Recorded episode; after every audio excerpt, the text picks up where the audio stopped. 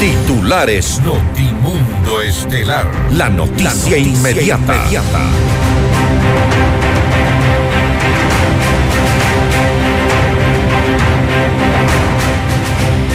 El presidente Guillermo Lazo entregó los nombres de cinco jueces que han favorecido a la delincuencia. La denuncia ya está en manos de la Fiscalía. El Consejo de la Judicatura cuestiona la información presentada por el presidente Lazo y aclara que ha tomado medidas contra tres de los magistrados denunciados. La Fiscalía General del Estado informó que ha presentado denuncias contra 20 jueces ante el Consejo de la Judicatura. Alfredo Serrano, presidente del Partido Social Cristiano, reconoció que llevar a Guillermo Lazo al poder y salvarlo de la destitución tuvo un alto costo político. El ministro de Gobierno asegura que la información del reconteo de votos de la consulta popular es errática e inexacta. La Asamblea Nacional posesionará los vocales suplentes del Consejo de Participación Ciudadana y Control Social.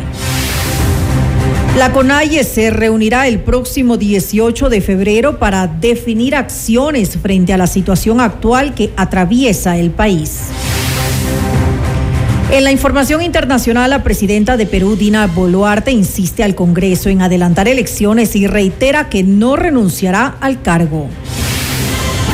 Alarma en el sur de Argentina por una ola de incendios forestales.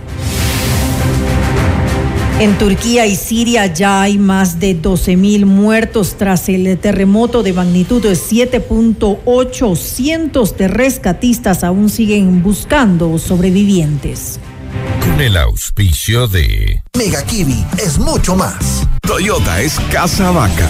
Con Banco del Austro, invierte y gana. Universidad UTE, juega el resto de tu vida. Equavagen te invita al Volkswagen Times. Cámara de Comercio de Quito, 116 años contigo. Hospital Metropolitano, tu vida es importante para mí. Programa de información apto para todo público.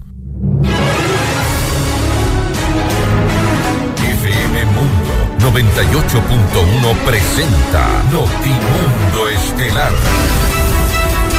Noticias, entrevistas, análisis e información inmediata.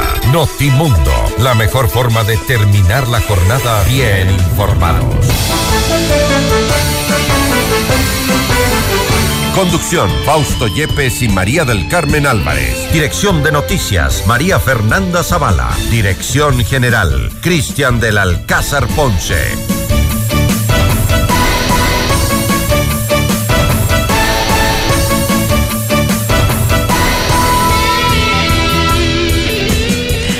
Buenas tardes amigos y como siempre gracias por acompañarnos en la presente emisión informativa. Estamos miércoles 8 de febrero. Revisemos enseguida cuál va a ser nuestra agenda de entrevistas. Conversaremos con la abogada Marcela Aguiñaga, prefecta electa del Guayas. Con ella hablaremos acerca de la revolución ciudadana que se impuso en Guayas y derrotó al Partido Social Cristiano. ¿Cuáles van a ser sus prioridades? Lo vamos a conversar en nuestra entrevista. También conversaremos con el licenciado Fernando Villa Vicencio, presidente de la Comisión de Fiscalización. Con él hablaremos acerca del juicio político contra el Consejo Nacional Electoral y el exhorto que se hace que hace al gobierno de ir a una muerte cruzada. Además, nos acompañará el doctor Guillermo Celi, presidente de Suma. Con él hablaremos acerca de las elecciones y el llamado a un acuerdo nacional por parte del gobierno. Para nuestra audiencia en Cuenca, recuerden que Notimundo es retransmitido por Radio Antena 1 90.5 FM. Le mantenemos al día. Ahora, las noticias.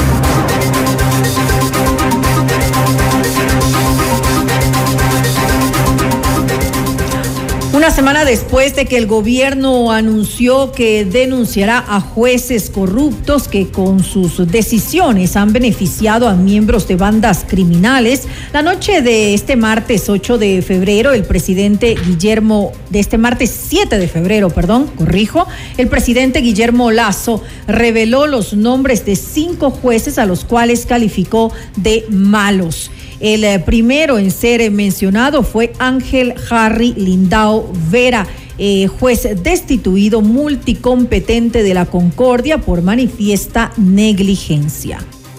El juez de la Concordia, destituido ya por el Consejo de la Judicatura. Ángel Lindao, juez multicompetente de la Concordia, destituido por manifiesta negligencia deberá ser investigado por la Fiscalía General del Estado. Ustedes recordarán que este mal juez tramitó una acción de protección para devolverle los bienes incautados a un narcotraficante. Este mal juez dio la orden de liberar al asesino de un concejal cuando había cumplido solo dos años de los 24 años de pena impuesta. Este mal juez pretendió disponer que un delincuente de altísima peligrosidad que está en la roca regresara a una cárcel en Santo Domingo. Y el segundo nombre que dio el presidente Guillermo Lazo fue el de Juan Carlos Terán Moreno de Guayaquil, quien firmó más de 15 boletas de excarcelación a delincuentes. El mal juez Juan Carlos Terán de Guayaquil, quien firmó más de 15 boletas de excarcelación a delincuentes peligrosos. Este mal juez revocó la prisión preventiva de cinco presuntos delincuentes cuando fueron arrestados por posesión de armas y posesión de sustancias ilícitas. Los soltó cuando las fuerzas del orden los capturaron con armas y drogas. Este mal juez declaró inocentes a dos figuras políticas procesadas por tráfico de bienes patrimoniales. El presidente de la República también habló de los jueces María Alexandra Quintero y José Luis Alarcón Bowen por haber ratificado la inocencia de 18 personas dedicadas al narcotráfico. Este caso lo tomó a la Policía Nacional, le tomó a la Policía Nacional un año de investigaciones e incluso fue coordinado por la DEA de los Estados Unidos. Esto lo señaló el primer mandatario. Después dio el nombre de Emerson Giovanni Curipayo, juez de Santo Domingo, que firmó más de 15 boletas de excarcelación abusando de la acción de protección, dijo Lazo. Ante este escenario, el, presidente anunció tres medidas. Ecuador no merece malos jueces. Por ello, como dije, tomamos tres decisiones. Primera, la queja formal ante el Consejo de la Judicatura. La segunda, la denuncia ante la Fiscalía. Y la tercera, la exposición pública de estos casos. El secretario de Seguridad, Diego Ordóñez, a nombre del Consejo de Seguridad del Estado, presentará la queja formal ante el Consejo de la Judicatura y los denunciará ante la Fiscalía General del Estado. Es importante que se tomen medidas correspondientes ante estos malos jueces. Entre tanto, el secretario de Seguridad Pública y del Estado, Diego Ordóñez, presentó una denuncia formal en la Fiscalía en contra de seis jueces que habrían beneficiado con sus decisiones a delincuentes. Escuchemos más de lo que dijo Ordóñez desde los exteriores de la Fiscalía.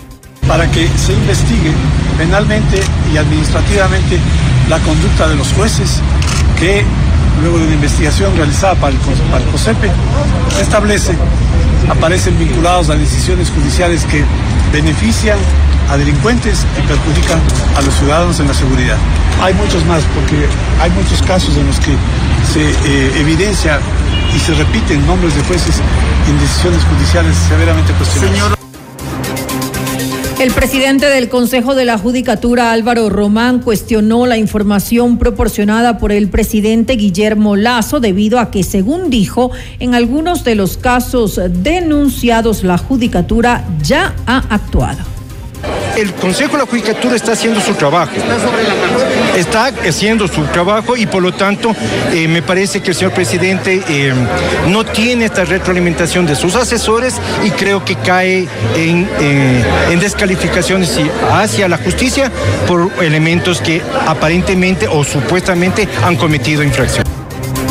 Y más reacciones por su parte, el presidente de la Corte Nacional de Justicia, Iván Saquicela, hizo un llamado a no generalizar a todos los jueces y exhortó a la judicatura a investigar, sancionar y destituir a quienes hayan incurrido en actos irregulares. Como hombres de derecho no podemos opinar sino jurídicamente. Eso significa de que si es que existen actos irregulares, como los ha denunciado el señor presidente de la República, el Consejo de la Judicatura debe investigar. Y esa investigación es importante, porque si es que hay responsables, se tiene que sancionar y se tiene que destituir, porque hay actos irregulares. Nosotros pensamos que es importante no generalizar al sistema de justicia. También sobre este tema, la Fiscalía General del Estado informó que en la actual administración de Diana Salazar se han emitido 43 acciones disciplinarias de funcionarios judiciales ante el Consejo de la Judicatura, de las cuales 20 corresponden a jueces, entre ellos los cinco mencionados por el presidente Lazo. Además, la institución afirmó que se han abierto 43 investigaciones previas sobre la posible existencia de delitos de corrupción cometidos por los jueces. Mediante un comunicado, la entidad recordó que los magistrados no son susceptibles de prevaricato y por ello se pidió en diciembre de 2022 a la Corte Constitucional que se pronuncie sobre cómo actuar en estos casos. Por otra parte, entre los funcionarios denunciados ante la Judicatura, también hay nueve agentes fiscales, once peritos y tres servidores judiciales. Y el asambleísta del Partido Social Cristiano Esteban Torres reaccionó a la publicación de los nombres de jueces que habrían beneficiado a la delincuencia con sus resoluciones. Mediante su cuenta de Twitter, Torres escribió, curioso que hoy acusen de corrupto al juez de la Concordia Ángel Lindao, que antes le sirvió para sostener a los consejeros gobiernistas del Consejo de Participación Ciudadana y Control Social, luego de la destitución de la Asamblea Nacional. Cita el texto en el que se agrega que el Ejecutivo se quedó solo y abandonado por el pueblo. El llamado que hizo el presidente Guillermo Lazo para construir un gran acuerdo nacional recibió el rechazo del Partido Social Cristiano. En Notimundo al Día, Alfredo Serrano, presidente nacional de esa organización eh, política, explicó que la negativa se da por la traición de Lazo al partido y a los ecuatorianos, pues en casi dos años de mandato no ha cumplido ni el 5% de sus ofertas de campaña. Sin duda alguna, haber eh, apoyado a Lazo a que llegue a la presidencia de la República, que tenía como objetivo no apoyar a Lazo, sino más bien evitar que llegue el correísmo al poder, ¿sí? Y luego haberlo salvado porque así le convenía a los intereses del país. En eso estábamos conscientes que cuando salvamos a Guillermo Lazo de la destitución en junio, sabíamos que íbamos a pagar un costo político, pero por los intereses del país lo hicimos. Insisto, sabíamos que eso iba a tener un costo político. Nunca pensamos, eso sí, que el costo político sería perder la ciudad de Guayaquil, la alcaldía de Guayaquil. Pero bueno, esos son los avatares de la vida, así son los partidos políticos, así son las contiendas políticas. Esperamos nosotros en la, en la contienda que viene ahora para el 2025 recuperar espacios que hemos perdido lamentablemente en la, en la ciudad de Guayaquil y en parte de la provincia del Guayas. Y sobre el llamado del legislador Fernando Villavicencio para que Lazo disuelva la Asamblea Nacional y anticipe elecciones, Serrano lo calificó como oportunista, pues recordó que previo a la consulta popular, Villavicencio impulsaba el referéndum y la gestión del gobierno.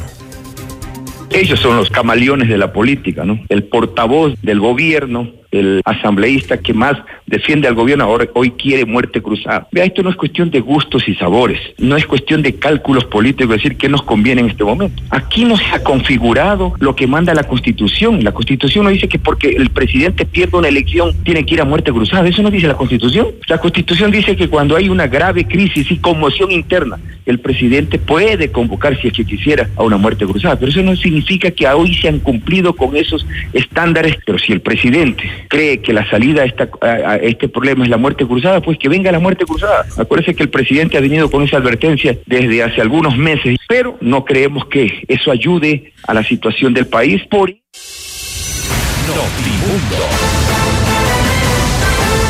Información inmediata. Los resultados de las elecciones seccionales 2023 proyectan un nuevo escenario político en el Ecuador. En nueve prefecturas, entre ellas las cuatro más grandes del país, Pichincha, Guayas, Azuay y Manabí, triunfó el movimiento Revolución Ciudadana. Esta es la entrevista de Fausto Yepes, hoy con... Estamos ya en contacto con la abogada Marcela Aguiñaga, prefecta electa de la provincia del Guayas, para hablar sobre la revolución ciudadana que esta vez se impuso en Guayas y también en Guayaquil a, un, eh, a una hegemonía del Partido Social Cristiano. ¿Cuáles serán sus prioridades? Le consultamos inmediatamente. Abogada Aguiñaga, gracias por estar con nosotros. Fausto Yepes le saluda, bienvenida. El micrófono podemos encender, por favor, está apagado. Ahí estamos. ¿Me escucha allí? Abogada. Sí, sí, lo escucho.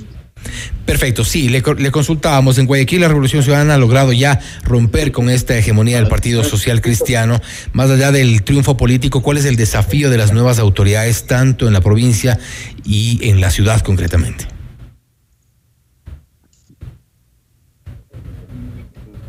Bueno, el desafío es gigantesco. Primero, nosotros hemos aceptado esta estos resultados con absoluta utilidad, pero al mismo tiempo agradecidos por el respaldo de la ciudadanía y también con una responsabilidad gigantesca de los hombres. Esto demanda contestar las demandas ciudadanas, trabajar con eficiencia, con rapidez y por supuesto hoy escuchar a los ciudadanos que demandan seguridad. Tenemos algún problema un poco de comunicación. Este, otros candidatos de otras fuerzas políticas han, obtenido un importe. Me disculpa, pero tengo un eco. Hay un eco en la comunicación que viene de, ustedes. Perfecto, vamos a tratar de solucionarlo. No sé si me escucha bien en este momento. Yo te escucho bien, pero la primera pregunta tenía eco. Perfecto. Bueno, vamos a ver cómo, cómo nos, nos podemos comunicar. Hay otros candidatos de otras fuerzas políticas que también tuvieron una importante votación, que si bien no, no, los, no, los, no les alcanzó para llegar a estas dignidades, significan una muestra de rechazo también al Partido Social Cristiano y a todo el, tiempo que han estado eh, al frente de la provincia y de la ciudad. Bueno, mire, nosotros venimos estudiando la provincia un año y parte de lo que mencionaban era que la gente quería un cambio, un cambio, cualquiera de ellos, un cambio, un cambio que se reflejaba básicamente en la posibilidad de el modelo diferente de lo que hoy tiene Guayaquil y por eso es que quien se apoderase del cambio era quien iba a ganar las elecciones, y eso fue lo que sucedió. Debemos reconocer el trabajo de Pedro Pablo Duarte, que presentaba el cambio, por demás que había trabajado en el municipio, pero era una nueva forma de presentar un modelo de gestión para la, para la ciudad. Así que eh, en mi caso muy particular, la tendencia se, se dividió de la derecha, buscaba a alguien que lo identifique como el cambio, no el mismo modelo. Y eso fue lo que se reflejó en los resultados. Por eso es que hoy Aquiles y yo tenemos eh, diferencias eh, con el Partido Social Cristiano de nueve puntos, con lo cual se asegura tendencia ganadora en los resultados electorales. Perfecto, vamos a tratar de hacer un contacto eh, telefónico para garantizar una mejor comunicación, porque estamos teniendo problemas de interrupción en cuanto a, la imagen también y en el audio, esta vez eh, en, la conexión. Vamos a tratar de comunicarnos vía telefónica, pero hemos hablado principalmente de este cambio que demandan los guayaquileños y quienes están en la provincia del Guayas, una vez que han resuelto eh, que dirijan los destinos de, la, de la provincia y de la ciudad los representantes de la revolución ciudadana, restando ya eh, este, este dominio que había mantenido el Partido Social Cristiano en ambas eh, dignidades. Hemos también, eh, estamos tratando de comunicarnos en este momento con la abogada Marcela Aguiñaga, prefecta electa del Guayas. Ella nos ha comentado hasta el momento que básicamente lo que se evidencia en los resultados electorales es la necesidad y la demanda de cambios por parte de los ciudadanos Perfecto, estamos ya, este momento, estamos ya en contacto. Abogada Aguiñaga, le, escuchamos. Sí, ahora me escuchan bien. Perfecto, ahora sí le escuchamos bien. Hablábamos un poco sobre, sobre esta necesidad de cambios que, que, han demandado los guayaquileños y quienes están en la provincia del Guayas en, en, a propósito de los resultados electorales. ¿Qué cambios radicales podrían venir en el corto plazo? Bueno, lo que yo le mencionaba, todos los estudios que veníamos realizando de la provincia nos decían que los ciudadanos querían un cambio. Un cambio y quien se tomara el cambio es quien iba a ganar las elecciones. ¿Cómo nosotros representamos el cambio? Bueno, con propuestas innovadoras, diciendo que la plata de la gente se va a invertir en darles mejor calidad de vida, en priorizar la seguridad, en priorizar el empleo, la reactivación económica, entre algunos de los ejes que se planteó, digamos, eh, Aquiles tendrá que contestar eh, cuáles son sus prioridades inmediatas, pero básicamente se enfocaban en dos ejes, igual que los míos, que los mismos problemas que tiene la provincia, que es seguridad y empleo en este momento. Así que esas fueron el enfoque de nuestra estrategia de campaña y por supuesto eh, pudimos apoderarnos del cambio y por eso tenemos los resultados electorales eh, de este domingo 5 de febrero. Eh, ¿Ve usted posible una coordinación que quizás sea necesaria, y si no indispensable, con las autoridades de gobierno para poder trabajar en la provincia con las propuestas que ustedes han planteado? Esto tomando en cuenta que se requiere también de presupuesto, se requiere de, de, algunas eh, facilidades para que puedan hacerse o concretarse todas las propuestas. Usted ha hablado ya con el presidente Guillermo Lazo. Sí, quiero decir que el señor eh, presidente de la República ha llamado a Aquiles, así como me ha llamado a mí. Eh, en ambos casos, eh, yo respondo básicamente por la conversación que tuvo conmigo. Le he dicho que estamos dispuestos a trabajar por el bien de Guayas, que se demandan los recursos que hoy la provincia merece y tiene derecho a acceder. Y por otro lado, los recursos que están pendientes de pago que todavía no han sido asignados a la prefectura. Así que sí, hay muchos planteamientos que hay que trabajarlos en conjunto. Eh, le pongo uno de ellos, el quinto puente o denominado Viaducto del Sur, una obra gigantesca que le permite una nueva salida a la, a la carga eh, que se exporta del país a través del puerto de Guayaquil, que requiere de un nuevo puente, de una obra de más de mil millones de dólares, que sin duda alguna debe ser prioritario para el gobierno nacional. Eh, Aquiles y yo nos hemos planteado caminar de la mano en esta, en este nuevo desafío, apoyando desde la prefectura lo que tenemos que hacer y eh, el trabajo es mancomunado, así como también el fortalecimiento de la Policía Nacional, el retomar las UPC que hoy mismo están cerradas en los sectores populares, el programa eh, de seguridad comunitaria, como en su momento se hizo desde el gobierno del entonces presidente Rafael Correa. Así que hay mucho que hacer y por supuesto el gobierno nacional eh, conoce hoy nuestra posición y demandamos la entrega de los recursos y de las competencias que en su momento pues eh, exigirán.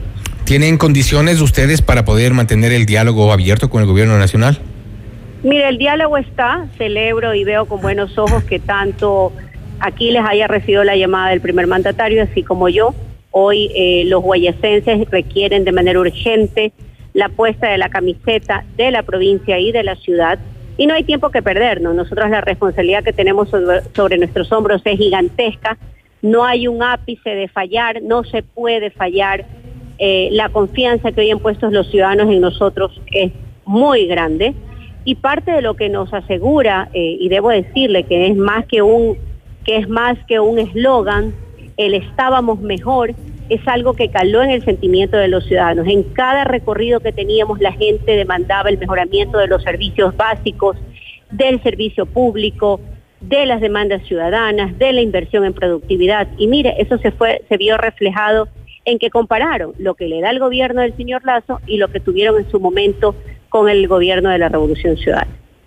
¿Cuáles son los puntos que usted considera no serían negociables en un proceso de, diálogo, sino en esta, en esta puerta que se ha abierto entre el gobierno y las nuevas autoridades? Para mí es difícil hablar de supuestos, ¿no? Eh, es muy difícil comenzar un diálogo hablar de supuestos. Esto yo no dialogaría. Eh, me parece que es complicado. Yo creo que es demandar y decir que el diálogo tiene que ser primero en exigir los derechos que nos corresponden a los guayacenses. Así como no solamente las asignaciones de recursos eh, presupuestarios a Guayaquil, sino al resto de cantones de la provincia, que lleguen a tiempo, que haya la inversión pública, que haya los que haya la medicina en los centros de salud, en los hospitales, la red estatal que debe ser intervenida y es responsabilidad del gobierno nacional, debe ser atendida y esas serán las, las voces que nosotros levantaremos desde la propia prefectura del Guay. Desde la alcaldía seguramente y esta vez desde la prefectura habrá sin duda una transición desde este eh, el Partido Social Cristiano a la Revolución, Revolución Ciudadana. ¿Qué tan radical puede ser este cambio para los ciudadanos como tal? Mira, nosotros demandamos madurez de las autoridades salientes por el bien de todos los ciudadanos. Quiero decirle que en mi caso eh, la señora prefecta saliente ha comunicado que está a la espera de iniciar el proceso de transición y celebro que sea así, con madurez política. Así que nosotros estamos a la espera de los resultados oficiales, que termine el escrutinio. El día de hoy seguíamos el reconteo de algunas actas de prefectura, que ya se terminó, no ha cambiado la tendencia, pero quiero decirle que una vez que esté eso listo, iniciaremos el proceso de transición al cual serán invitados los medios de comunicación. Finalmente, este, eh, ¿cuál sería la propuesta eh, para comenzar a ejecutar ya eh, cambios en cuanto a la seguridad? La seguridad es una de las, si no la principal preocupación de los guayaquileños, de los guayacenses en general. esto ha sido, ha llegado a puntos prácticamente insostenibles, insoportables, el tema de la inseguridad. El primer paso, ¿cuál sería de ustedes? El primer paso para mí es convocar al Consejo Provincial, convocar a los señores alcaldes, a las juntas parroquiales, que entre paréntesis hay 29 juntas parroquiales en la provincia, de las cuales 20 está obteniendo la revolución ciudadana, y esto va a permitir que en ese consejo declaremos de prioridad la seguridad de los ciudadanos en todo el territorio de la provincia del Guayas. Eso que nos va a permitir la reasignación de recursos, eh, por supuesto, esto nos va a permitir también reformular el gasto, ser eficiente en la inversión que hace en tecnología, cámaras y demás, los diferentes cantones que hoy no está articulado, y por supuesto demandar la información e integrar esto a la red nacional del ECU 911 de manera que haya atención oportuna por el lado reactivo, pero por el eje preventivo de seguridad, declararle la guerra también a, aquellos grupos eh, delictivos que cooptan a nuestros jóvenes, porque hoy no tienen trabajo y no pueden estudiar.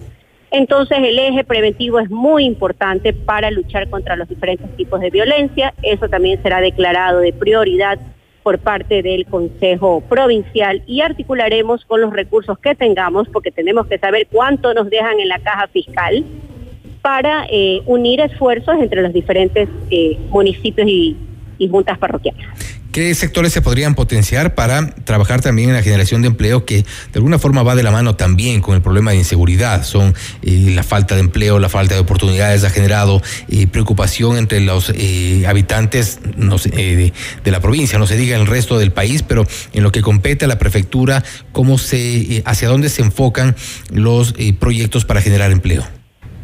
Uno de los proyectos principales que nosotros eh, presentamos fue el Construyendo Vidas, que es la construcción, generación y gestión y ejecución del plan de vivienda rural de interés social. No hay mejor actividad económica para reactivar la economía que la construcción.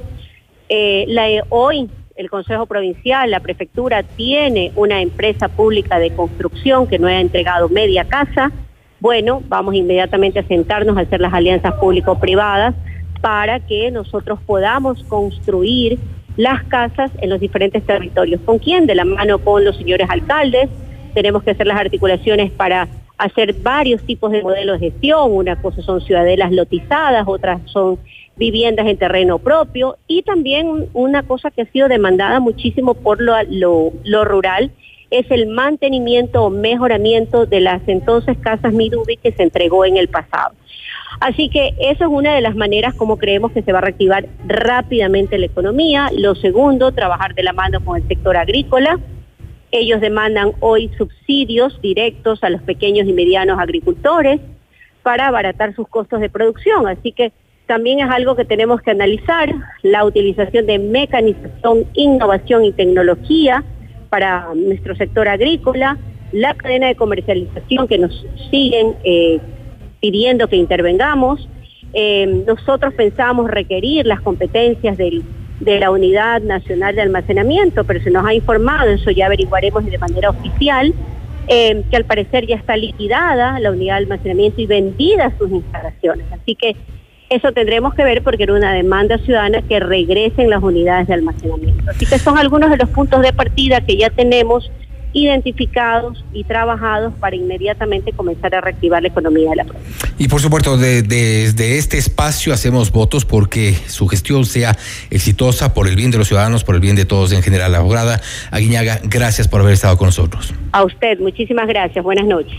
Gracias. Ha sido la abogada Marcela Aguiñaga, prefecta electa de la provincia del Guayas, hablando sobre algunas de las prioridades que serán parte de su gestión. Ha confirmado que habló con el presidente Guillermo Lazo, que están abiertos al diálogo, incluso también se prepara una transición en cuanto ya a las eh, funciones de la prefectura y dos de los temas prioritarios son la generación de empleo y por supuesto la seguridad para la cual pedirá una reasignación de recursos y también eh, mejorar y optimizar el gasto y, y mejorar la tecnología. Esto es Notimundo Estelar, siempre bien informados.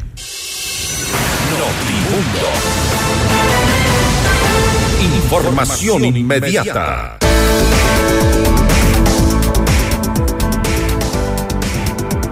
Y mañana abre el nuevo Mega Kiwi en Avenida de los Granados. Toda la variedad y calidad que tú prefieres ahora más cerca de ti.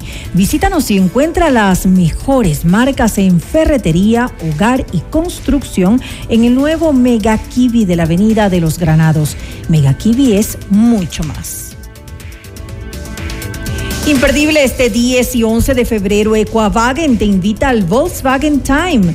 Ven y llévate tu nuevo Volkswagen, accede a beneficios especiales y aplica tu Volks Credit. Recibimos tu auto usado como parte de pago. Te esperamos en la avenida Granados, E1470 e Isla Marchena. Si quieres comprar un Volkswagen, ven a la Granados, ven a Equavagen. Si tu yo futuro te pudiera hablar, te diría, calma, esa incertidumbre pronto pasará. Busca hacer eso que te gusta, lo que te divierte. Si lo haces, las metas se cumplen solas. La carrera que estás buscando está en la UTE. Estudia con la más alta calidad académica, becas y los mejores planes de pago. Universidad UTE, juega el resto de tu vida. En Casa Vaca transformamos imposibles en posibles y sueños en libertad, porque con un Toyota exonerado todo es posible. En Casa Vaca recibe asesoría personalizada en la compra de un Toyota libre de impuestos. Toyota es Casa Vaca, beneficio exclusivo para personas con discapacidad presentando el documento habilitante. Hospital Metropolitano es el único hospital privado en Ecuador con cirugía robótica Da Vinci para casos de alta complejidad y cirugía bariátrica. Consulta ya con tu médico especialista.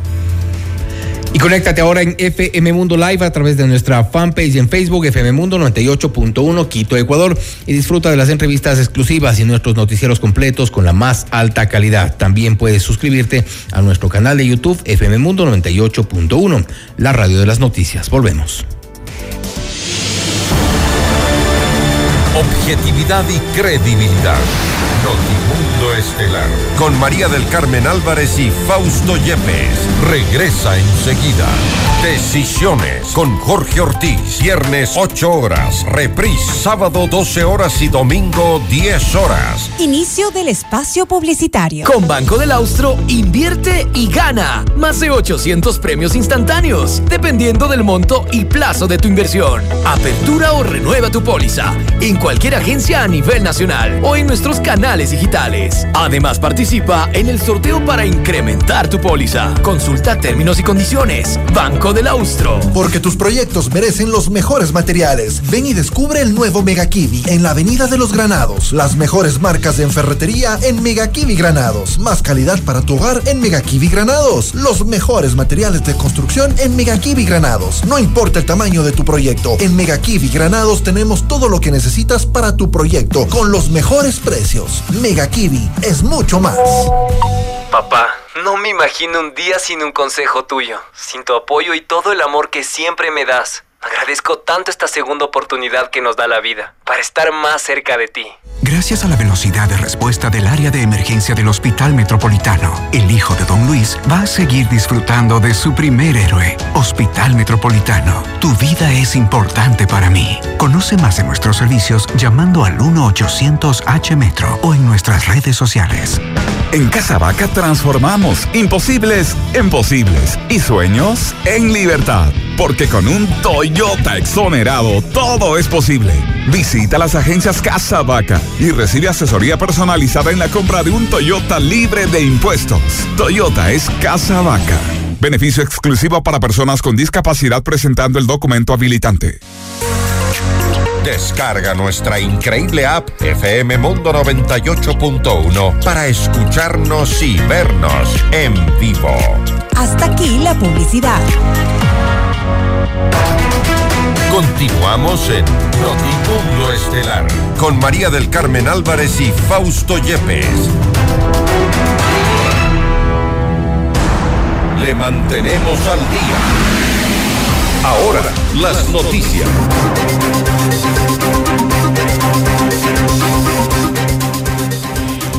El Ministerio de Gobierno solicitó a las autoridades del Consejo Nacional Electoral que actúen con celeridad, transparencia y diligencia en el procesamiento definitivo de los resultados de la consulta popular. A través de un comunicado firmado por el ministro Francisco Jiménez, la cartera de Estado señaló que el CNE ha levantado sospechas por el procedimiento de escrutinio. Expresamos nuestra profunda preocupación por las crecientes dudas que la institución ha provocado en la ciudadanía, resaltó el ministerio. También cuestionó que luego de 48 horas del cierre de las votaciones del domingo no existían certezas sobre los resultados oficiales relacionados con el referéndum. Nos hemos eh, llenado de incertidumbres por el lento conteo de votos por lo errático e inexacto de la información, dijo el ministro Francisco Jiménez. Y Juan Pablo Corlazoli, jefe de la misión de observación electoral de la Organización de Estados Americanos, indicó que están atentos al proceso de reconteo. Además, adelantó los aspectos del informe que se presentó con observaciones sobre varios temas detectados durante la jornada electoral. Tomó nota de que se ordenaron reconteos en seis juntas provinciales y se mantiene observando esta tarea y el proceso vinculado al referendo. Hoy presentamos un informe preliminar que contiene observaciones y recomendaciones en los distintos temas observados. Finalmente, reconozco a los gobiernos de Canadá, Corea del Sur, Estados Unidos, Países Bajos y Perú que con sus aportes financieros hicieron posible el despliegue de la misión de la OEA en Ecuador. Leonidas Sisa, presidente de la Confederación de Nacionalidades Indígenas, CONAIE, dijo que se mantendrán alertas ante la revisión de más de 64 mil actas para hacer respetar los resultados. Además, anunció que sus bases se reunirán para tomar acciones ante la situación que enfrenta el país.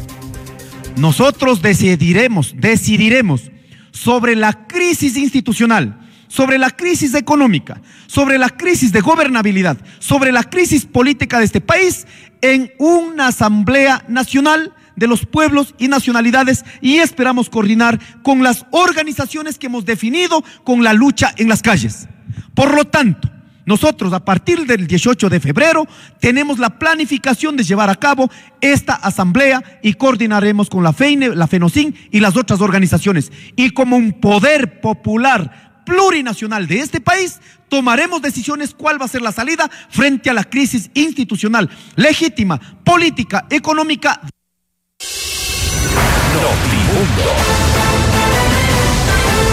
Información inmediata. El presidente de la Comisión de Fiscalización de la Asamblea Nacional, Fernando Villavicencio, inició un proceso de fiscalización de la plataforma que almacena los resultados de las elecciones del pasado 5 de febrero. Tras los resultados de los comicios, además, tras estos resultados, el asambleísta anunció que el presidente Guillermo Lazo debe convocar a muerte cruzada y llamar a elecciones anticipadas. La noticia requiere profundidad. En Notimundo están los protagonistas de la noticia. Estamos ya en contacto en este momento con el licenciado Fernando Villavicencio, presidente de la Comisión de Fiscalización de la Asamblea Nacional y también parte del el Frente eh, Parlamentario Anticorrupción. Fernando, gracias por estar con nosotros. Bienvenido. Hola Fausto, una, una buena noche para ti y para toda la gente que nos escucha a nivel mundial, ¿no? Y Quito, Pichincha. Gracias. Este, y se ha hecho el planteamiento este de la muerte cruzada. Muchos se preguntan, muerte cruzada por no ganar una elección, no ganar una consulta popular, ¿no es muy apresurado?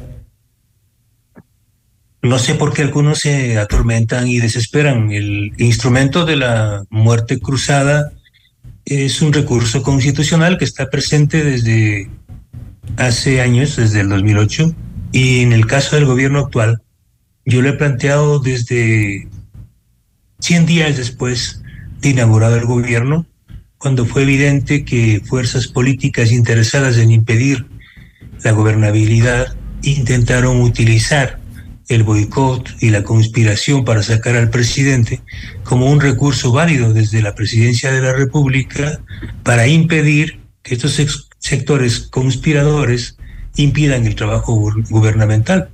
Si ustedes revisan los archivos desde hace más de un año y medio, yo fui el primero que le planteó personalmente al presidente Guillermo Lazo que recurra a la muerte cruzada para disolver una asamblea silente, una asamblea conspirativa, que hoy tiene menos del 5% de credibilidad, y que en seis meses gobierne por decreto y convoque elecciones eh, anticipadas. Es decir, yo no le veo nada de malo que el día de hoy, cuando queda en evidencia que tras eh, estos resultados electorales, es imposible prácticamente que el correísmo y el Partido Social Cristiano, al menos que los líderes de estos dos partidos digan lo contrario, le permitan al gobierno del presidente Lazo continuar. Además, hay que reconocer que uno de los eh, derrotados, sin duda, es el gobierno del presidente Guillermo Lazo, que no sé por qué el presidente se pone y se ha enojado conmigo. Ahora, este, eh, y creo que también la lectura es que otro de los grandes derrotados del Partido Social Cristiano, a pesar de su alianza, afinidad, cercanía, a pesar de los acuerdos con eh, la Revolución Ciudadana y con UNES en la Asamblea Nacional, el, eh, presidente del, Partido Social Cristiano, Alfredo Serrano, él lo ha calificado a usted como eh, oportunista y dice que son camaleones de la política precisamente a raíz de esta propuesta. Bueno, yo humildemente puedo decir que el Partido Social Cristiano ha actuado de rodillas ante una estructura delictiva como es el correísmo, permitieron que el correísmo llegue hasta la alcoba de su partido y se robe el joyero y el florero. Lo que ellos permitieron en Guayas y Guayaquil, con base a su alianza con el correísmo, es realmente desastroso. Yo creo que los líderes del Partido Social Cristiano tienen que responder ante sus bases. Reitero, en la Asamblea Nacional se dan besos con lengua y en la campaña de Guayaquil se sacaban la lengua. Mejor, el Partido Social Cristiano tiene que responder al país si va a seguir gobernando desde la Asamblea Nacional o manejando la Asamblea Nacional en este acuerdo perverso e hipócrita con el correísmo ¿Cómo interpretar esta, eh, esto que ha sido ya considerado como un, un, avance importante de la Revolución Ciudadana, por ejemplo, el haber eh, obtenido nueve prefecturas, eh, se calcula que son cerca de 60 alcaldías, si no me equivoco. ¿Esto podría ser un riesgo para el gobierno? Y por eso la, Yo creo que cuando ya paren los tambores y la jarra y el chuchaqui, que siempre ocurre en todas las elecciones, al día siguiente, ahora ya han pasado dos días, hay que volver a leer con absoluta responsabilidad. Lo que el Ecuador acaba de vivir es una expresión inédita de una democracia electoral delictiva. Es la primera vez que con asombro y en silencio de los organismos electorales hemos vivido una campaña multimillonaria liderada por un sentenciado y prófugo de la justicia. Esto es una afrenta y es una ofensa a la ética y a la dignidad pública. Quien lideró la campaña del correísmo fue un prófugo de la justicia. Ante el silencio total del Consejo Nacional Electoral, esto no se ha visto antes. Segundo, quienes han ganado una gran parte o una buena parte de, los, eh, de las autoridades electas están siendo investigadas por la Fiscalía General del Estado por nexos y vínculos con el narcotráfico. algún ciudadano puede festejar un triunfo electoral sobre la sangre derramada de varios candidatos y sobre las víctimas, como el caso del candidato a la alcaldía de Puerto López, en un enfrentamiento abierto con la participación evidente, según informes policiales, de organizaciones de narcotráfico, porque el asesinato del candidato de la Revolución Ciudadana a la alcaldía de Puerto López se produce ocho días después de que son incautadas dos toneladas de cocaína en la playa Los Frailes del cantón Puerto López. Entonces yo no sé cómo alguien puede festejar. Y además cómo alguien puede festejar el triunfo del no frente a una sociedad que está sometida al narcotráfico que alguien, alguien haya votado no en contra de la extradición. Ese es el tipo de democracia que tenemos. Ahora, este, eh, ya ha habido las primeras reacciones y a propósito de los resultados electorales también. Leonidas Dice, presidente de la Confederación de Nacionalidades Indígenas del Ecuador, ha convocado ya a una nueva reunión, a una nueva reunión donde se van a tomar decisiones. Seguramente esto comenzará, se ha dicho, a calentar las calles. Bueno, mire, el, eh, el Estado ecuatoriano, la sociedad ecuatoriana ya ha vivido esas expresiones de violencia. Quito enfrentó una expresión de violencia criminal, terrorista, en dos eh, en octubre del 2019 y en junio del 2022, liderada por este señor. Lo que nuevamente quiere el señor Isa es venir a incendiar la capital de la República con el único propósito que tiene de imponer su modelo terrorista subversivo. Y eso la ciudad de Quito lo ha medido y lo va a rechazar y lo, y lo va a rechazar una vez más. O sea, eh, el objetivo ahora de estas fuerzas, reitero, es arrinconar al gobierno. Por eso yo he planteado que la mejor opción que tiene el presidente de la República es recurrir a la muerte cruzada, disolver la Asamblea Nacional gobernar por decreto durante seis meses, convocar a elecciones, renovar un parlamento. Yo le aseguro que el 80% de asambleístas que están ahora no van a ser reelegidos. En estas condiciones el gobierno está eh, de alguna forma entrando en una lenta agonía. Bueno, el gobierno está en esas condiciones porque ha pactado de forma silente con el correísmo. El día de ayer la votación en la Asamblea Nacional del correísmo confirma de que tienen un acuerdo silente, calladito, silencioso. El correísmo ayer se opuso al juicio político en contra de la ex ministra de Salud del gobierno del presidente Lazo. El gobierno del presidente Lazo ha dado muestras de haber pactado con el gobierno, como fue el caso de la aprobación de la ley tributaria. Ayer en la cadena nacional el presidente de la República reveló los rostros de los jueces que liberaron a narcotraficantes y otros delincuentes, pero no reveló los rostros de los jueces y de los delincuentes del correísmo que salieron en libertad, como Jorge Glass y Alexis Mera. el presidente Guillermo Lazo llamó a votar en contra de Cintia Viteri en, en la ciudad de Guayaquil. Yo creo que quien le está aplaudiendo al presidente Lazo es el correísmo, el señor Aquiles Álvarez y la señora Cintia Viteri. Perdón, y la señora Marcela Guiñaga.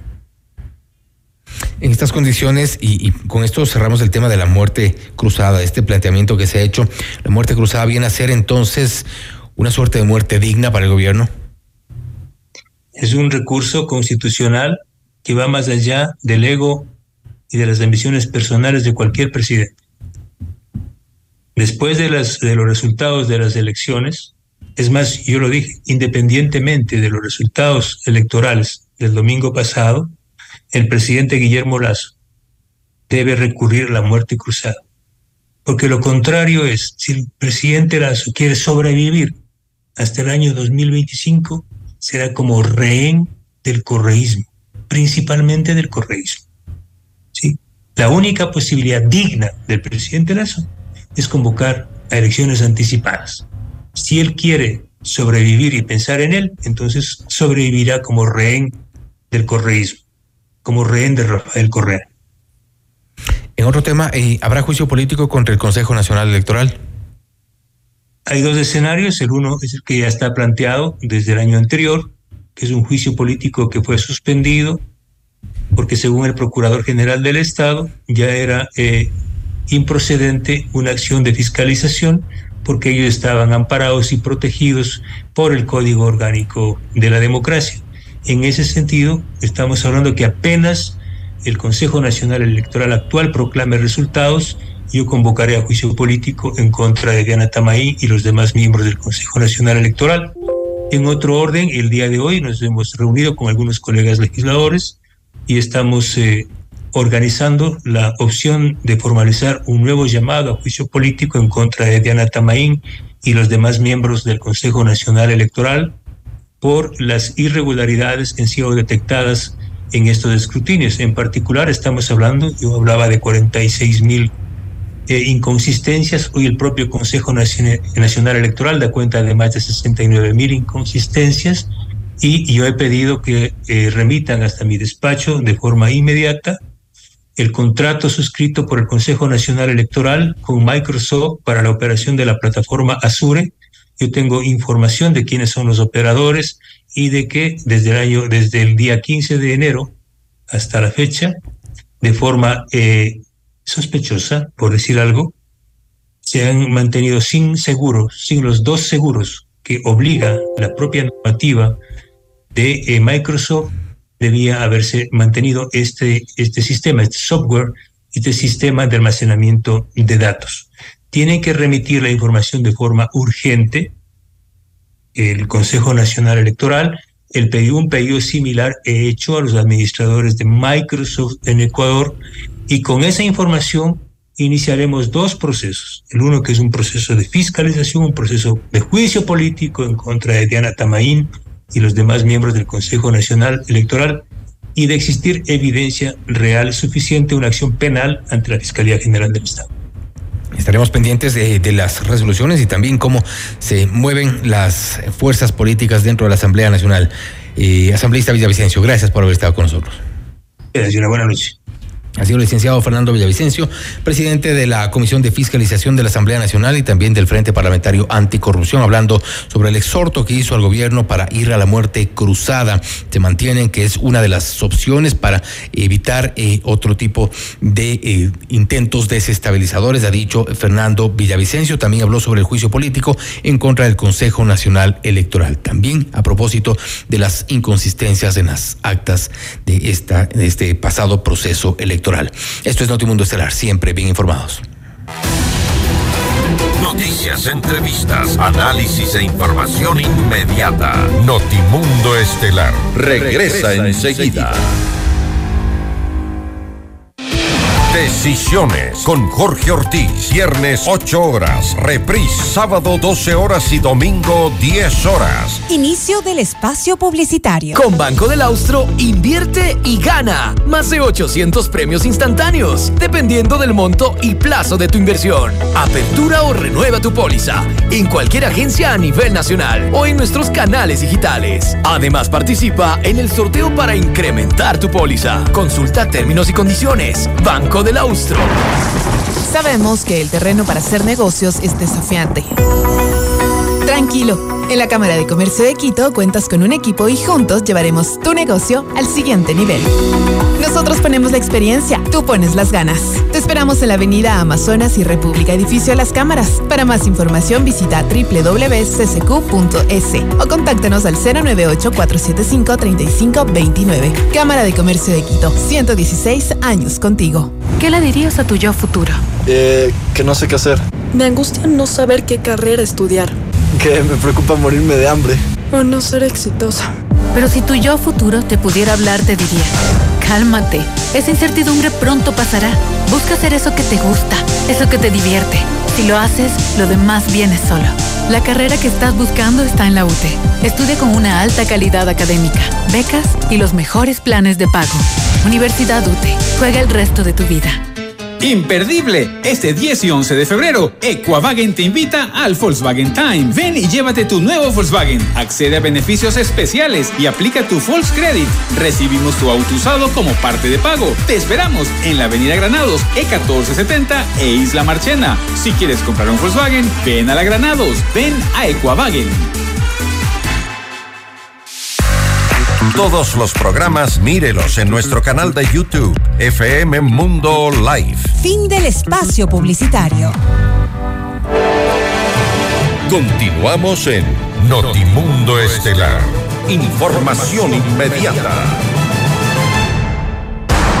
Le mantenemos al día. Ahora, las noticias.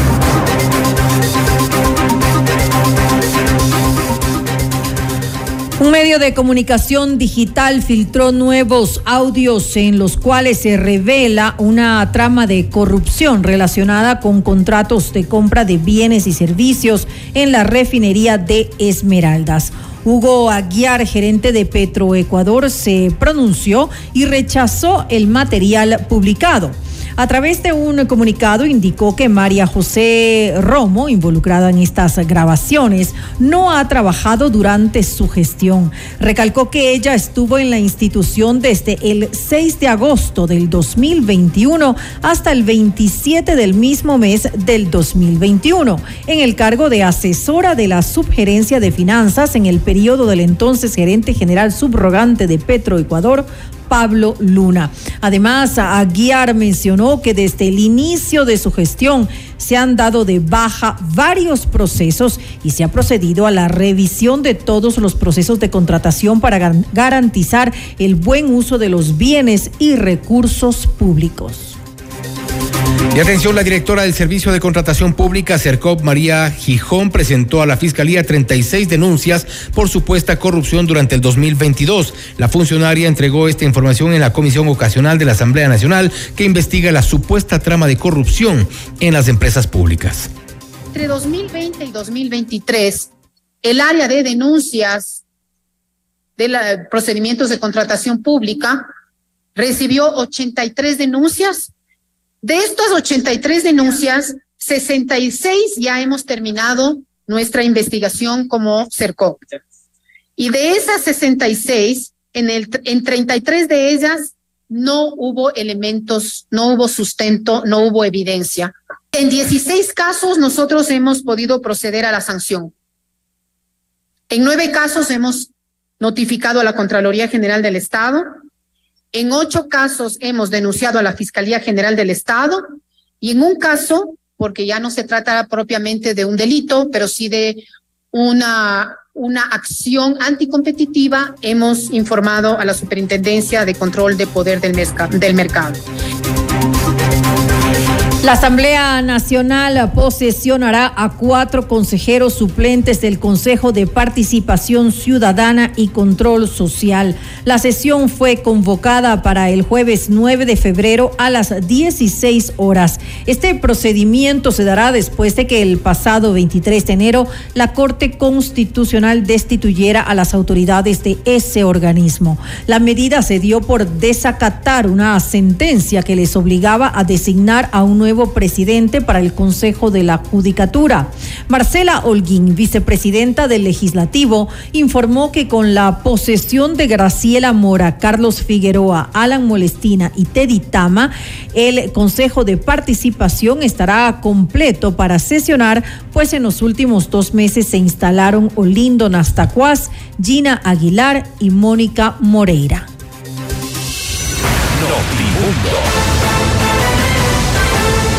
Información inmediata.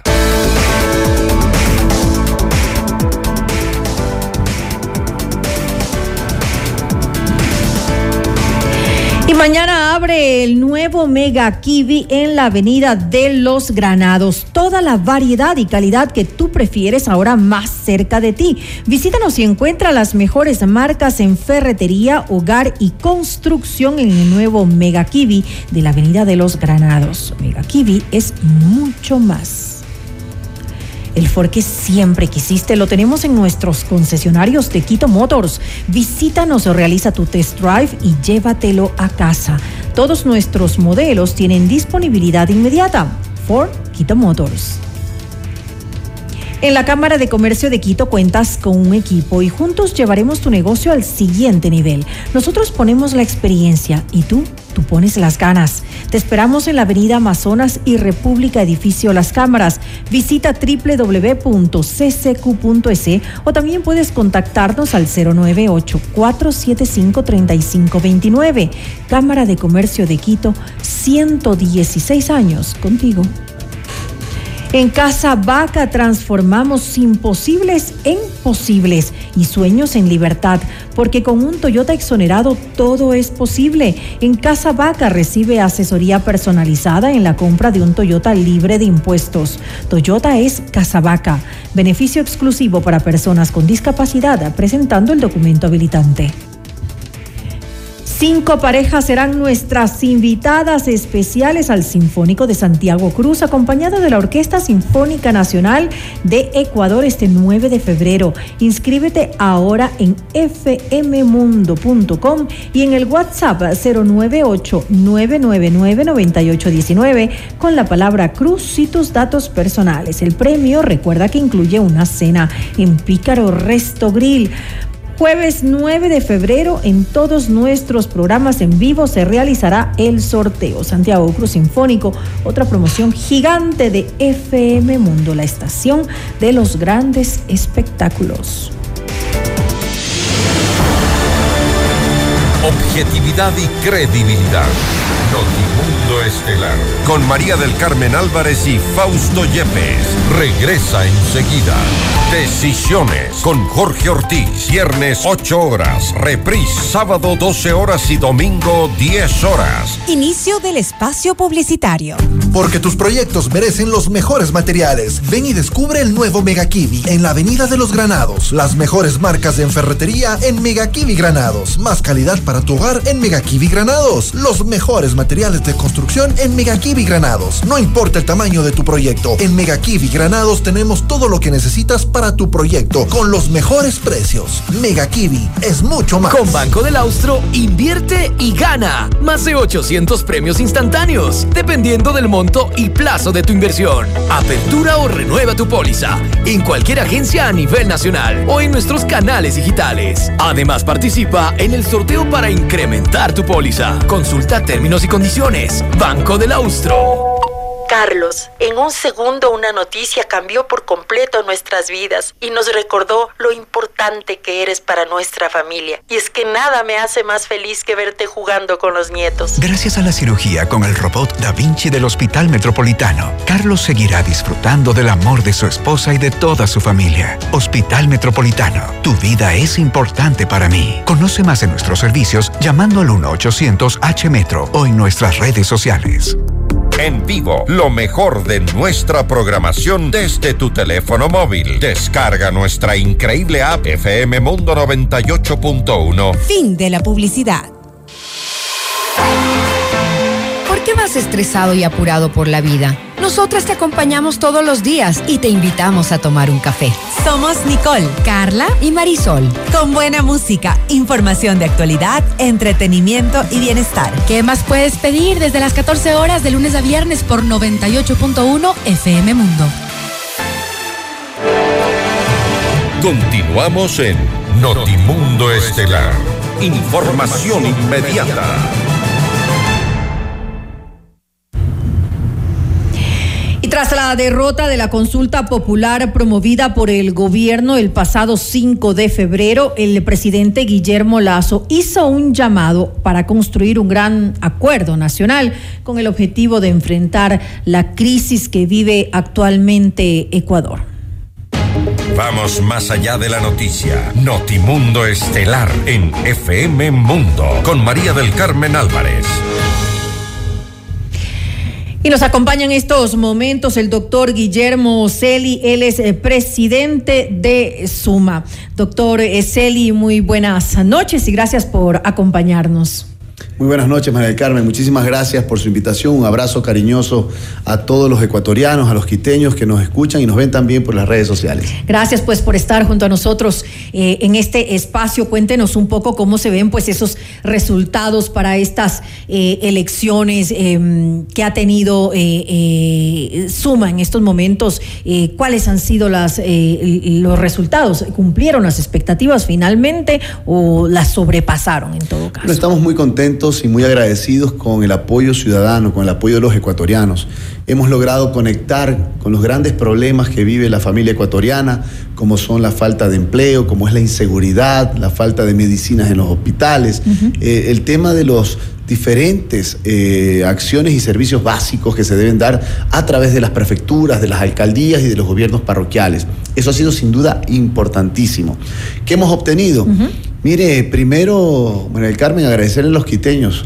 Eh, Pedro Freile, nuestro candidato a la alcaldía de Quito por la Alianza UIO, donde Suma es protagonista, ha tenido una gran elección, cerca de 300 mil votos, 22%. Se queda por muy poco, pero por muy poco de lograr la alcaldía de Quito, porque algún sector no, no supo entender de que había una real posibilidad por parte de, por parte de Pedro José y de, y de Suma con la propuesta de Quito sin miedo. Eso para nosotros es una gran responsabilidad porque hemos obtenido cuatro concejales, que es importante para servir a través del Consejo eh, Municipal, más allá de que todavía se están ejecutando algunas actas en el Consejo Electoral de Pichincha. En Guayaquil ha sido fundamental la participación Hemos obtenido cerca de 200 mil votos, el 15%, con Pedro Pablo Duar. Eh, nos hemos convertido a nivel nacional en esa tercera vía, en una tercera vía en la cual, por ejemplo, en el caso de Guayaquil, obtenemos dos concejales, que es importante también para servir a los guayaquileños a través de esas concejalías con la propuesta de suma. Y en Manabí hemos quedado segundos a muy poco de lograr la prefectura provincial y hemos ganado 10 alcaldías en, ah, en toda la provincia, entre ellas Chone, hemos ganado eh, Bahía de Caracas, entre otras. En alianzas. En alianzas. Siempre en sí, los- alianzas. no, en el caso de Guayaquil, puro suma. En el caso de Quito. Pero eh, con, con Pedro Pablo. Pero Pedro Pablo es parte Duarte. de Suma. Pedro Pablo Ya. es parte de Suma, por supuesto que sí. Y en alianza en Quito con la alianza UIO 2317 y en el caso de Manabí con la alianza con Caminantes, que es el movimiento fundado por Agustín Casanova, que ha hecho una gran elección y le mando un abrazo, al igual que a Pedro Pablo y también a Pedro José. Ahora, sin embargo, Pedro Pablo Duarte no está afiliado al movimiento Suma, según lo que ha dicho, y, y él dice que no se va a afiliar a ningún partido político. Bueno, es yo, lo que ha asegurado. yo le he hecho la invitación ya formal para que sea parte del equipo. Eh, inclusive nos estamos reuniendo permanentemente, estamos hablando mucho con Pedro José, con Pedro Pablo, con Agustín Casanova, con nuestro líder indígena César Humajinga, que está dando una gran, pero una gran Ustedes están pidiendo reconteo de votos, justamente, en la provincia. Carmen, ha pasado terrible. César ha encontrado inconsistencias y todo el equipo electoral en cerca de 200 actas. Eh, la diferencia entre él y la candidata de Pachacuti son apenas 0.87%. Eh, según nuestras actas y control electoral hemos ganado la prefectura del Cotopaxi y también la alcaldía de La Tacunga con Rodrigo Espín. Eh, están esos en reconteo, yo estoy seguro que vamos a obtener el resultado positivo. Eh, yo he hecho público que me extraña muchísimo que el hermano de la candidata a, a prefecta de, de, Cotopaxi, de Pachacuti, es el asesor jurídico de la delegación del CNE en Cotopaxi. Como también en el caso de el- la alcaldía de La Tacunga, el candidato que está disputando con nosotros la alcaldía es el rector de la Universidad Técnica de Cotopaxi, donde se cuentan los votos y donde la- es, el, es el- el recinto electoral para contar los votos, porque ahí se ha dado reconteo en algunos casos. Pero bueno, yo apelo a la democracia. Yo siempre he dicho, no quiero que nos regalen ni medio voto, Ujú. Pero no vamos a permitir que nos roben ni uno solo. ¿Considera que va a haber ese reconteo entonces? Pero por supuesto, yo es que hay la evidencia, yo soy abogado, soy jurista y veo claramente que hay evidencias en algunas eh, eh, actas, no aparecen los votos de César Ubajinga o de Rodrigo Espín, y eso hay que corregirlo y que se cuenten los votos y el que gane tiene que ganar. Es decir, tanto para la prefectura como para la alcaldía. de la Tacunga. Y mira tú, hemos obtenido en la provincia de Cotopaxi tres alcaldías, que es muy importante. Es la tierra de Leonidas Isa y le hemos hecho frente a Leonidas Isa como suma. Íbamos suma eh, puro, no tenemos alianza. Y eso significa de que líderes indígenas de la categoría de César Humajinga, un hombre entregado a su gente, un hombre propositivo, un hombre integrador que une y unifica a la provincia de Cotopaxi, le hace bien para poder mejorar la condición de vida de una de las provincias que vive la mayor desnutrición crónica infantil en el Ecuador. ¿Qué viene entonces ahora después de estos eh, resultados que ha obtenido el movimiento Suma? Eh, ¿Se van a preparar para la siguiente campaña entonces viéndose como esta nueva alternativa? Mira, sin lugar a dudas, María del Carmen, eh, tengo que felicitar también a nuestro prefecto de Loja, ya oficialmente electo, Mario Mancino, Claro que sí. y a María José Sotomayor, eh, grandes amigos, grandes ecuatorianos que le van a hacer muy bien a la provincia de Loja. Hemos ganado cinco alcaldías también en Loja, y a nuestro equipo también de la provincia de Carchi, donde hemos obtenido en Tulcán concejalías como suma en alianza con la 63, que es el movimiento de Julio Robles que obtiene la prefectura provincial. A Julio le envío un fuerte abrazo también. ¿Qué viene? Bueno, viene también defender los votos de Morona Santiago, donde Celestino Huizún está eh, disputando voto a voto con Pachacuti y la prefectura de esa provincia. Y viene para lo que viene el 25 en seguir haciendo un llamado a los ecuatorianos. ¿Qué hice yo luego de la elección presidencial del 2021? Recuérdate que Pedro Freile y yo fuimos adversarios, pero siempre mantuvimos el respeto y ese deseo de unificar al país. Terminó la elección, lo invité a ser parte del equipo, Hemos logrado un gran trajinar juntos y una propuesta seria para Quito y para el país. Lo mismo a Pedro Pablo Duar, a Otto Sonnenholzner, a Mario Mancino, en el caso particular de Ruth Caldas allá en el Azuay, que hizo una buena elección para la prefectura del Azuay. A César Umajinga, que ya es parte de nuestro equipo desde hace más de cuatro años. Y ahora se viene eso, seguir llamando a los mejores y a las mejores ecuatorianas que quieran servir de verdad al país. Yo siempre parafraseo lo que decía Gandhi. Lo más malo de las cosas malas de la gente mala es la indiferencia de la gente buena. Yo invito a quien me escucha que quieres cambiar el país, no te quedes en la comodidad de tu espacio. Tienes que meterte para servir al país y están invitados para ser parte de este equipo. Usted acá habla- acaba justamente de hablar, eh, doctor Celi, de este deseo de unificar al país. Entonces, eh, eh, ¿qué opinión eh, tiene acerca de este llamado a este gran acuerdo nacional que hizo pues el, el presidente de la República, Guillermo Lazo? En momentos en que está muy complicado, veníamos diciéndole al presidente Lazo varias acciones que debía tomar. Y esto es lo fundamental, lo de fondo, pues esto no se trata de un acuerdo entre políticos y que se reúnan. Ustedes lo apoyaron, de hecho, en su momento. Por supuesto, una segunda vuelta, pero lamentablemente no cumplió lo que planteamos. Mi propuesta, y que se la plantea el presidente, es bajar el IVA del 12 al 8%, por lo menos por un año, del 12 al 0% para el sector turístico, para generar empleo y reactivar el, eh, el empleo y la actividad turística, que es la industria sin chimenea que más empleo da en el mundo. No lo hizo. Eh, lamentablemente ya hay momentos difíciles en el cual pactó con el correísmo. ¿Se acuerda de esa ley que golpeó duramente a la clase media a cambio de la salida de Glass? Eso la gente no se olvida. Así es, porque hubo una abstención justamente del movimiento fue- de UNES que, que Fue una pudo haber jugada la soterrada que semanas después salió el señor Glass de la cárcel. Se pudo haber archivado esa aquí- ley. Pero por supuesto que había que arch- archivarla. Entonces, hoy día yo lo que he sido claro y hemos conversado no solamente con la directiva de Suma. Hemos hablado con Pedro Pablo Duarte, con Pedro José Freile, con César Omajinga, hemos hablado con Mario, Ma- con todo el equipo. ¿Qué opinan al respecto? Porque somos amplios y el debate es importante. Aquí no hay caudillismos, aquí hay debate entre gente que ama el país. Y obviamente nosotros lo que apelamos es a defender siempre la democracia y la institucionalidad del país. Pero de ahí a prestarnos a tomarnos una foto en Carondelet, en estos momentos nosotros no vamos a, estar en esa posición ni mucho menos. Nosotros hoy día estamos muy dedicados a poder cumplir con los planes de trabajo de nuestros alcaldes, prefectos, concejales y gobiernos parroquiales y hacerlo bien. Es más, lanzo una primicia aquí en FM Mundo. Eh, de aquí a unos 20 días, un mes aproximadamente, vamos a convocar no solamente a la gente de Suma, a los alcaldes, prefectos, concejales de Suma, sino de otras agrupaciones políticas a un gran encuentro de capacitación en materia de administración pública, temas de carácter constitucional, temas financieros, financiamiento internacional, temas comunicacionales que permitan que nuestros alcaldes, prefectos y de otras tiendas políticas puedan mejorar el momento en que llegan sus capacidades para hacer una buena acción, que es lo que nosotros le llamamos el modelo de gobierno responsable, que es la bandera ideológica de Suma 23. ¿Por qué considera que ahora que, que ustedes en realidad no, no, no tienen todavía esa estructura que ya van a empezar a, a- a trabajar en ella, han recibido este, este gran eh, apoyo por parte de los ciudadanos? Rey Carmen, porque hemos sabido conectar con la gente. Yo no he parado un solo día de recorrer el país, de poder unificar a los ecuatorianos. Hoy día el Ecuador vive una grieta terrible, una división y polarización entre izquierdas y derechas. Y créanme que a la gente le vale un pepino. Ese es un, son, son temas anquilosados hace 200 años. La gente quiere que le demos respuestas claras para el tema de seguridad. ¿Qué decía Pedro José Freire y Suma con el Quito sin miedo?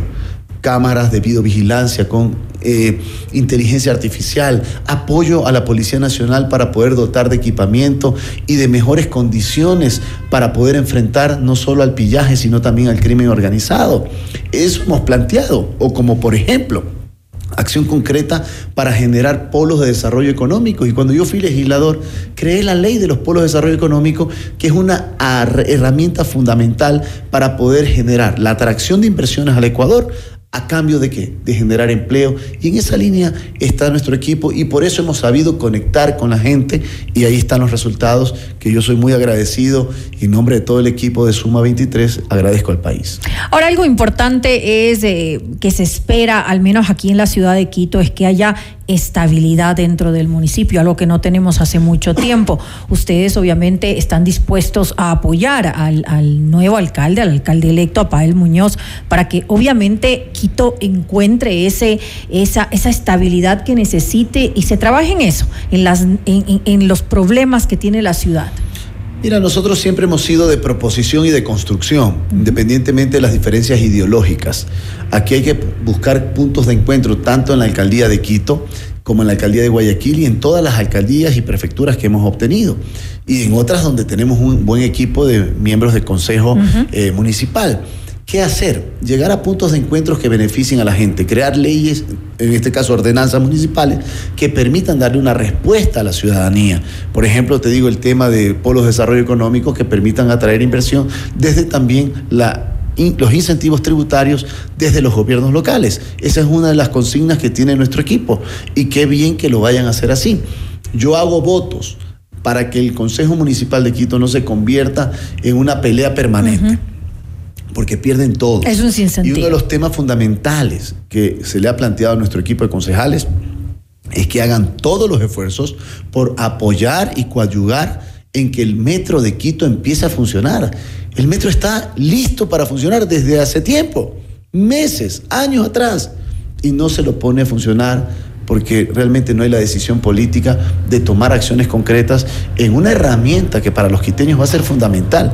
Eso va a significar horas en que se va a ahorrar la familia quiteña en poder estar con su familia, en tener más tiempo con su gente, porque ya no te vas a demorar desde Quitumbe hasta el Labrador las dos horas que hoy día se hace la gente en transporte público, sino en el transporte público del metro lo harán en 30 minutos, 35 minutos. Ahora, algo importante, eh, ¿Qué papel considera usted que tuvieron las encuestas? Eh, si de alguna manera se sienten ustedes tal vez afectados por los resultados que se daban, por ejemplo, con el candidato eh, que tenían ustedes para la alcaldía de Guayaquil, con Duarte, eh, siempre lo ubicaban con unos porcentajes muy bajos y terminó estando en tercera posición. Eso es lo que tenemos que cambiar y lo que tenemos que madurar en democracia. Las encuestadoras tienen que tener mucho cuidado porque hacen muchísimo daño. Pedro Pablo Eduardo no le daba más del es decir, 2%. inciden, claro, inciden en los resultados. Imagínese que hubiesen dicho la verdad, de que estaba siempre entre el 14 y 15%. Hubiera tenido mayor votación. Pero por supuesto, porque la gente sabía que estaba en carrera. O Pedro José Freile que le ponían apenas el 5 o 6%, cuando Pedro José Freile tenía ya cerca del 20%. Así es. Entonces, eso es lo lamentable.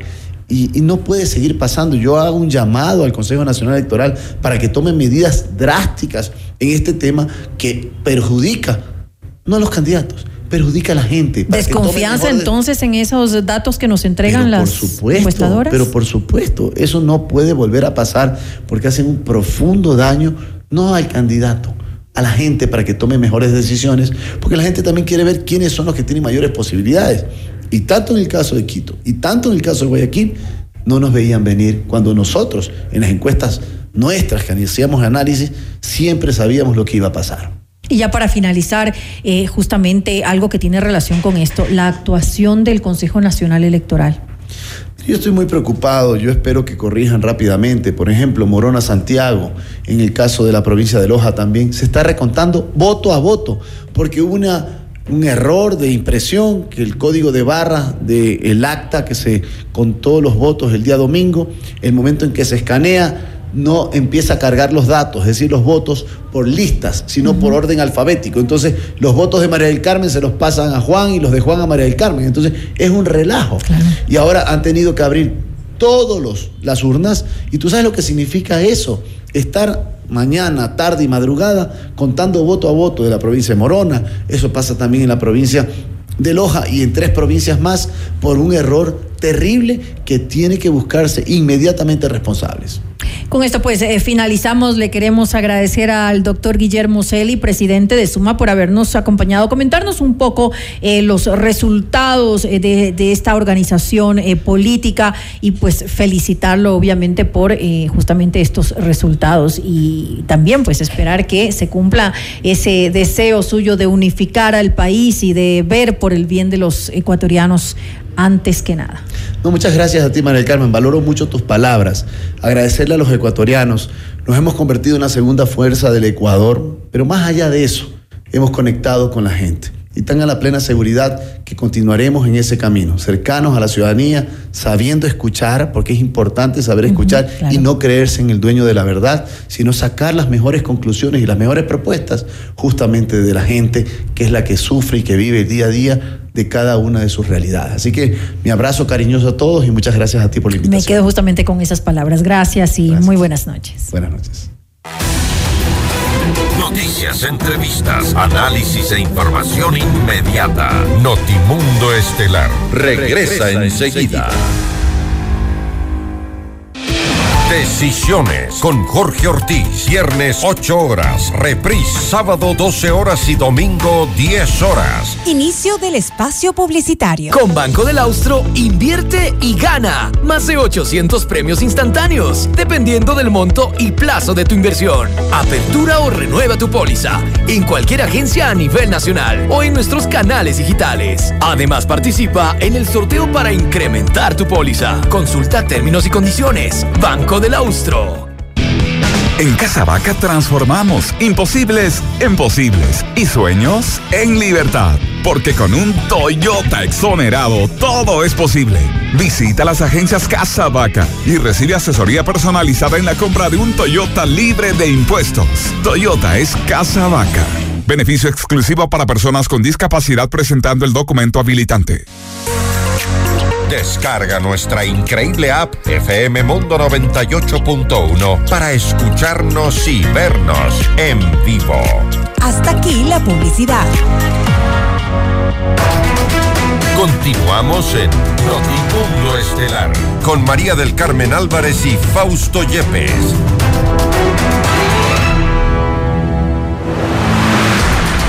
Los acontecimientos más importantes en el mundo se los contamos a continuación.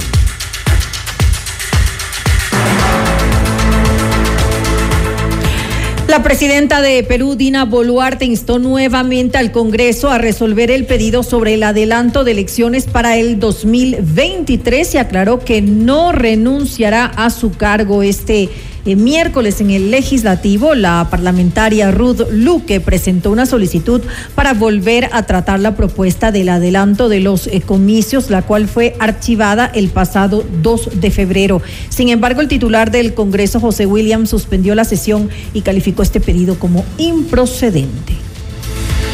El número de víctimas de, por el terremoto que azotó a Turquía el pasado 6 de febrero superó las 12 mil personas. Solo en territorio turco se contabilizaron más de 9 mil fallecidos y 54 mil heridos. Tras el hecho, más de 70 países y 14 organizaciones internacionales ofrecieron contingentes de ayuda humanitaria para las labores de rescate y remoción de escombros. Desde Siria, donde se registran más de 2 mil muertos, las autoridades denuncian que no han recibido apoyo internacional.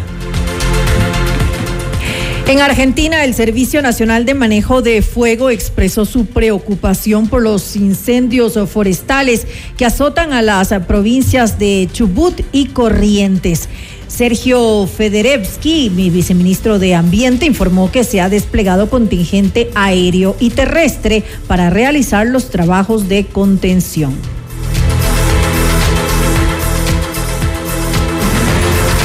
Y las autoridades de Estados Unidos, a través del Servicio de Control de Inmigración y Aduanas, informó la captura de César Cóndor, fugitivo ecuatoriano, que constaba en la lista de los 100 delincuentes más buscados del país. Cóndor ahora está bajo la custodia del Control de Inmigración y Aduanas y espera el proceso de deportación. Él era buscado por el femicidio de su esposa ocurrido en mayo del 2019. Su captura se dio luego de un operativo en Greenville, Carolina del Sur.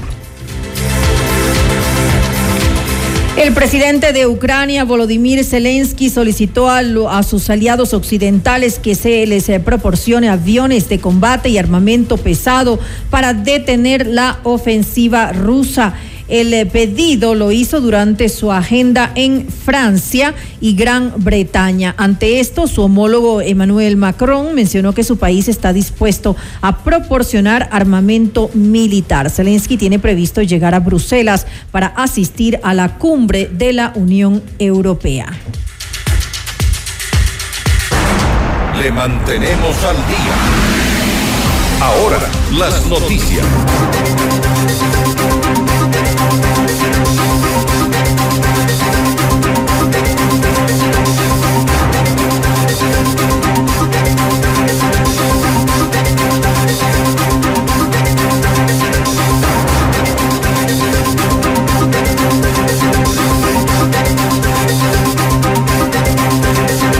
Vamos a revisar cómo quedan algunas de las autoridades eh, eh, electas en este proceso electoral. Tendremos ahí ya en Cuenca está Cristian Zamora de la Izquierda Democrática y del movimiento Mover. También está Inti Yumbay por Guaranda, de, por el movimiento Alianza Sociedad 63. Para alcalde de Tucán está Andrés Ruano. Por Azogues, Javier Serrano. En Riobamba ha sido electo John Vinuesa como el nuevo alcalde. En La Tacunga, Fabricio Tinajero. Para Ibarra está Álvaro Castillo. En Loja, Franco Quesada. En Quito, como ya se ha confirmado, está Pavel Muñoz como el nuevo alcalde de la ciudad. Y en Machala, Darío Macas. Para Esmeraldas, Vico Villasís. Y para Guayaquil, como también lo habíamos informado con anterioridad, está Aquiles Álvarez. Otros de los alcaldes, también en el resto del país, contamos a Gustavo Barquet en Babahoyo. En Puerto Viejo, Javier Pincay. En Santa Elena, María del Carmen Aquino. En Santo Domingo, Wilson Erazo. Para la ciudad de Macas está Franklin Galarza. En Tena, Jimmy Reyes. En Francisco de Orellana está Ricardo Ramírez. Mientras que en Puyo está Patricio García. En Nueva Loja se ha eh, confirmado ya la elección de Ernesto Buitrón. En Ambato, Diana Caiza. En Zamora, Manuel González. Y en San Cristóbal, Rolando Caiza.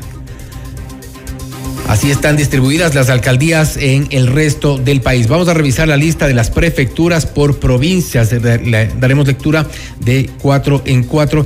Eh, para la provincia de Azuay está Juan Cristóbal Lloret. Para la provincia de Bolívar, Aníbal Coronel. En la provincia del Carche ha sido ya confirmado Julio Robles. Y en la provincia de Cañar, Marcelo Jaramillo. Mientras que en Chimborazo, Hermel Tayupanda, eh, en Cotopaxi, Lourdes Tibán, en Imbabura, Richard Calderón y en Loja, Mario Mancino.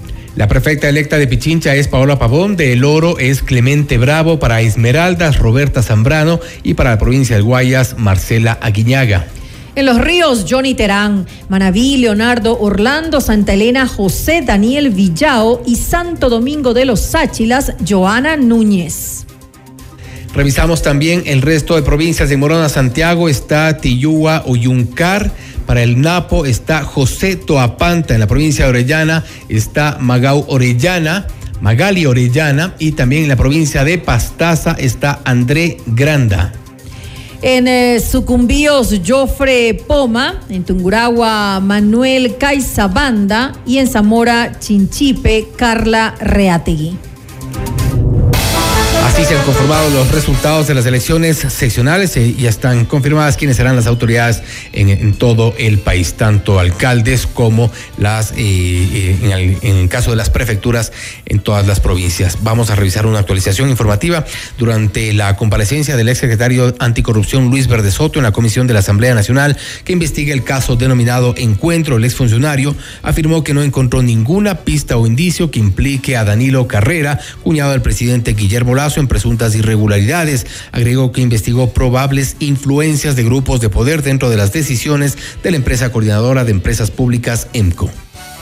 Sí encontré rutas accionarias que tienen que ser investigadas con fidelidad, con, con, mucha, con mucha paciencia, incluso en parientes y accionarios a partir de, la, de los dos casos que le digo, el señor Cherras y el señor, el señor Luque. Pero sí investigué, y eso lo menciono, sí investigué probables influencias de grupos de poder dentro de las decisiones de, eh, de la empresa pública EMCO a varios niveles. Y se investiga un caso muy especial, se investiga casos muy especiales en las que bajo el directorio de EMCO pudieron haberse cruzado formas de presión o de intercambio, esto llamamos trade-off, entre eh, los intereses de las, de, los, de las gerencias de algunas empresas que deseaban aprobar algunos contratos respecto de la... Eh, de los cambios que podrían haber introducido a niveles inferiores al directorio en EMCO. Este, este, este probable delito debe ser investigado con presión. Ustedes saben que investigar contratos, esto se, eso se trabajó con muy pocos contratos. Y aquí termina Estelar. Estelar. Volvemos mañana con más información, entrevistas y reacciones. Así es, gracias y que disfruten de una agradable noche con nosotros. Hasta mañana.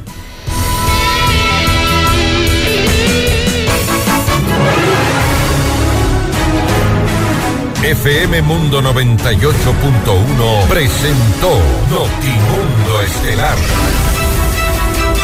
Noticias, entrevistas, análisis e información inmediata.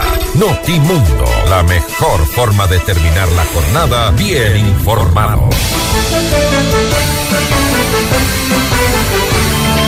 Conducción, Fausto Yepes y María del Carmen Álvarez. Ingeniería de sonido, Mauro Olivo. Producción FM Mundo Live. Javier Merino. Coordinación y redacción, Fernanda Utreras. Dirección de noticias, María Fernanda Zavala. Dirección general, Cristian del Alcázar Ponce. Se prohíbe la reproducción total o parcial de este programa sin previa autorización de FM Mundo. Notimundo Estelar con el auspicio de Mega Kiwi es mucho más. Toyota es casa vaca. Con Banco del Austro, invierte y gana. Universidad UTE. Juega el resto de tu vida. Equavagen te invita al Volkswagen Time. Cámara de Comercio de Quito. 116 años contigo. Hospital Metropolitano